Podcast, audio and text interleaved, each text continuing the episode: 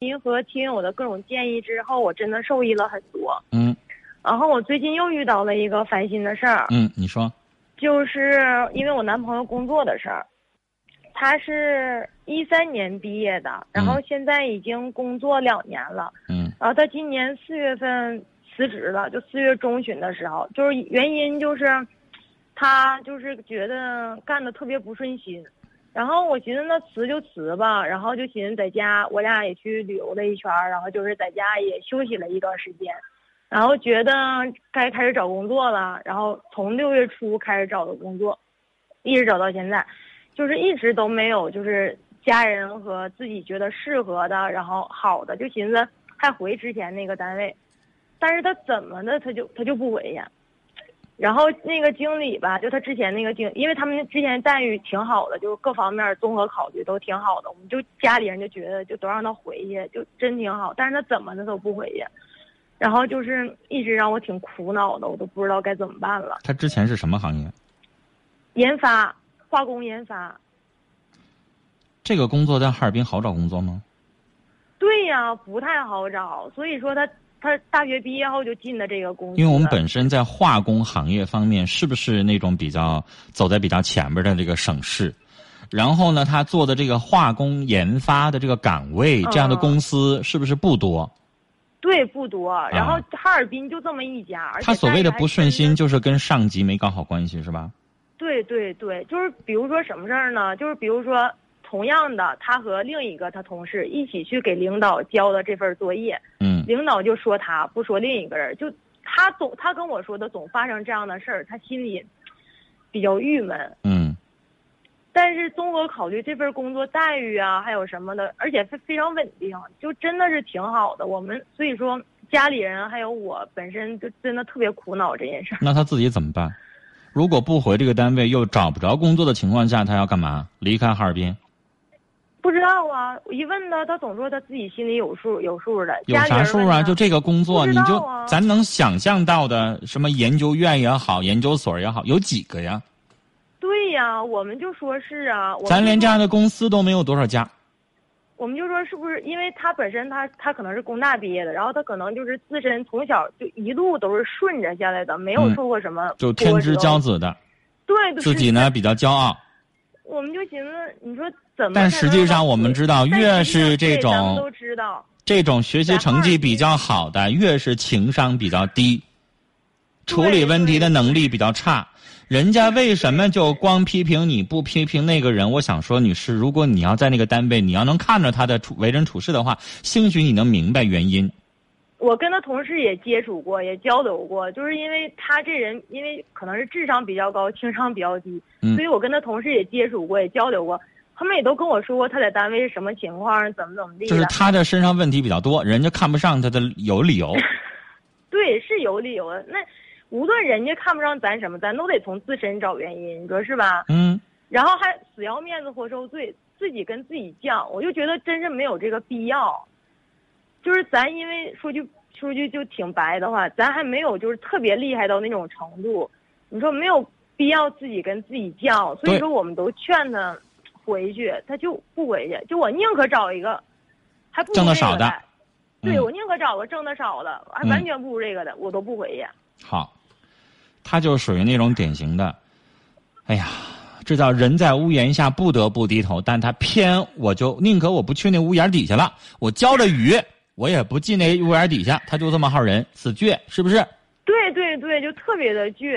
女孩这样的人，你可能需要让他能够哎呀，摔一个很大的跟头，他才能够明白这个道理是什么。年轻的时候，很多人都满脑袋棱角。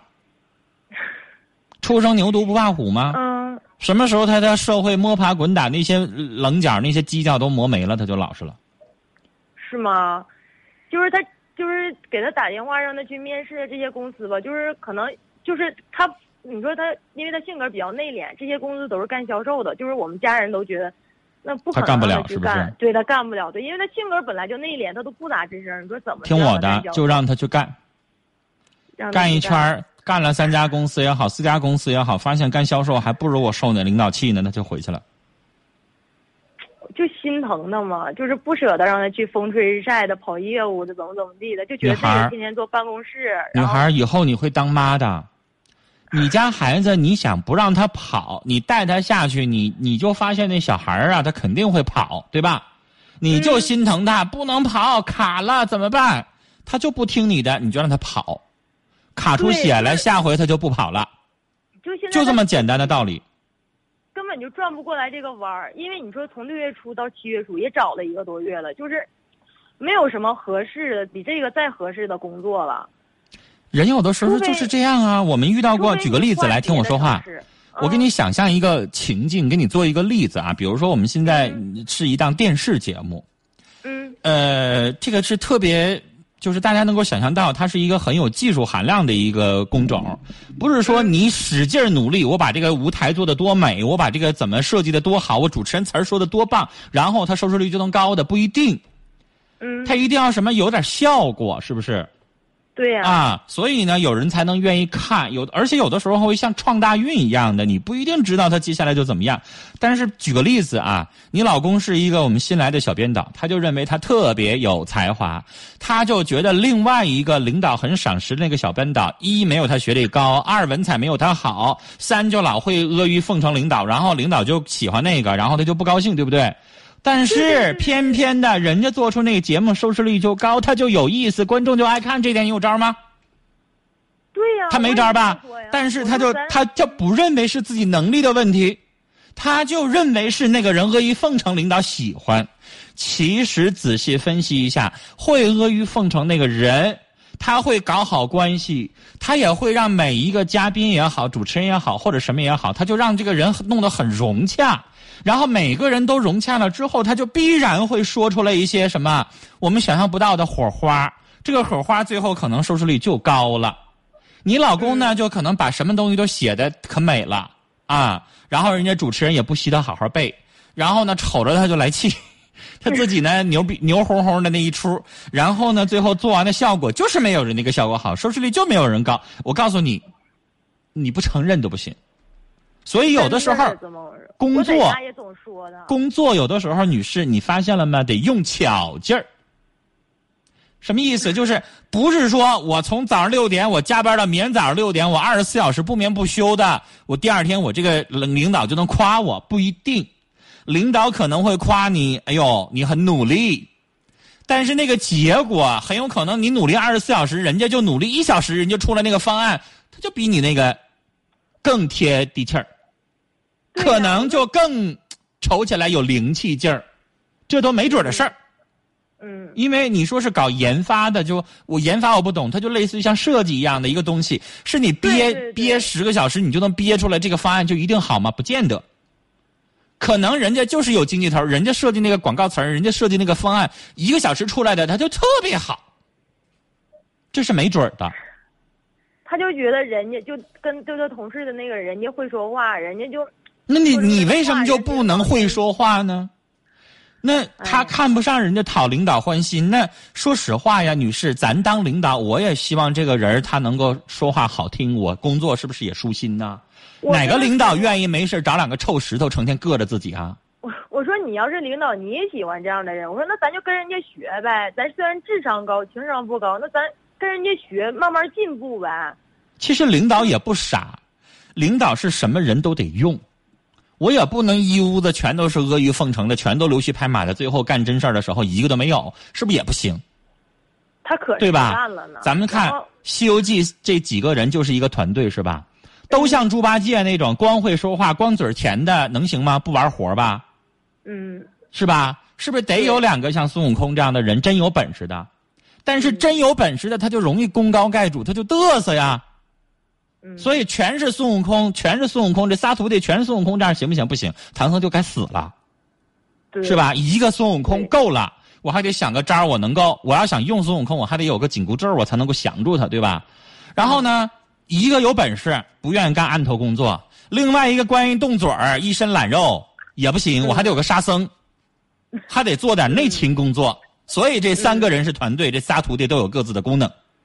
嗯。啊，所以人领导也不傻呀，全是嘴好的人也不行，所以得有一个你老公这样的啊，敢于说点真话的，但是要全你老公这样的也不行那，领导太累了。每个人都有每个人的功能，但是希望你老公的功能能够转变一下，因为没准哪句话你就真让领导得罪你，现在是你辞，哪天我还可以辞你呢。所以呢，就是我说了，你老公这样的人就得他他自己慢慢认识到他身上的问题，那他得真的摸爬滚打一下。他现在觉得我是工大的骄子，你们都得仰视我，哪天你们就应该认识到你们不用我，你傻了吧？他会这么想。我感觉他还没有这种心心理呀、因为你像他去干什么销售什么的，比这他这工作差远了，那他都认认去干，就他他都他都。所以他不在屋檐。檐下，不想低头吗？他就这么倔吗？对呀、叫啥呀？就是穷酸的那种、那种穷横、穷横的那种感觉吗？对，我跟你说，越条件好的人，他怎么条件好的，肯肯定是有道理的，你信不信？我信。你知道现在这个世界上，我我我我之前没做征婚节目的时候，我有的时候在我自己的电台节目里边，我就特别嗤之以鼻那种，非得要找条件好的那种，我就认为那就是拜金女，就是臭不要脸。但是我做了这种节目之后，有很多的家长或者有很多的女性，最后就说我就想找一个条件好的。他说的一个理由我就特别认同，他说这个人条件好，而且他不是富二代啊，他是富一代。人家这些小伙刚毕业二十四五岁的时候，一个月挣两千的时候，他一个月就能在大学校园里就能挣四五千。毕了业之后，他能挣一万块钱的这样的孩子，我就要。人家不要富二代，富二代人家觉得没什么意思啊。或者是富二代，人家自己又创业，像李泽楷那样的富二代，那行。但是他不要王思聪那样的富二代。他说什么呢？有钱的、条件好的，必然有他的故事。那钱不是大风刮来的，也不是天上掉馅饼砸到你身上的。对经过各种努力修炼成。对，就是他一定，你看人家怎么就挣那么点儿你怎么就能挣那么多？他肯定有他不一样的地方。所以这样优秀的人会造就你身边跟他一起的人都跟着一起优秀。然后我们家的孩子以后也会优秀，我就找这样的。嗯，哎，你说你这个道理有什么不对吗？没什么不对呀、对，谁不想让自己家姑娘嫁个大款啊？而且这个大款还特别奋斗来的，他是马云，是富一代，我为什么不嫁呀？长得磕碜，马云那样的都有的是人要嫁，是不是？嗯对。所以就是对对你老公他没有认识到自己身上的问题，那你就让他一点点去摸爬滚打，这个东西你代替不了他，让他去去去去去可以去闯，闯出点儿满身是血都没事儿。让这样能成长啊。对他现在不够成长，他他去成他去成熟了，人这面儿人家也不要他了。那没办法人这，面儿现在那没办法，成长总是因为成长总是伴随着阵痛的，那个疼就是让你长记性。那我现在就，应该让他去成长。对呀、你让他快点成长吧，要不然你你以为你能说服他吗？对呀、我就觉得他平时挺听我的呀，就这个事儿啊，真是都一个月了。而且女士也不见得就非得回这家公司才对，这个也有道理。没准儿他要是就是在销售行业，我想告诉你，销售行业永远可能比研发行业挣得多。但是我不如果他想真做成了风吹日晒的。女士，谁告诉你就永远当销售员儿啦？嗯，就不能说我两年之后我变成销售长了吗？我就变成销售经理了吗？他也得需要个过程嘛。那你看没办法呀，有直路他不走，有平坦大道他不走，他非得走走小弯路啊。他自己选的这条弯路上有那么多的艰辛呢，他非得要选呢。那你你怎么办啊？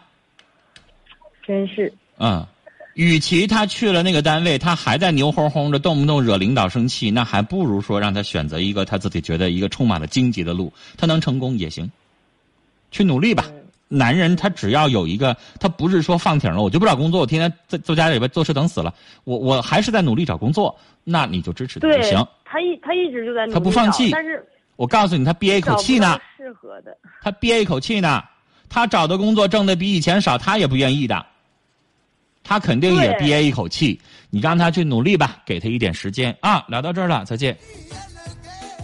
来，这里是正在直播的《心事了无痕》，欢迎您继续收听和参与我们直播间的参与电话是零四五幺八二八九八八五五八二八九八八六六八二八九八八七七。刚刚啊，陈峰在广告那几分钟的时间当中啊，上百度啊搜索了几个问卷，我想提供给大家。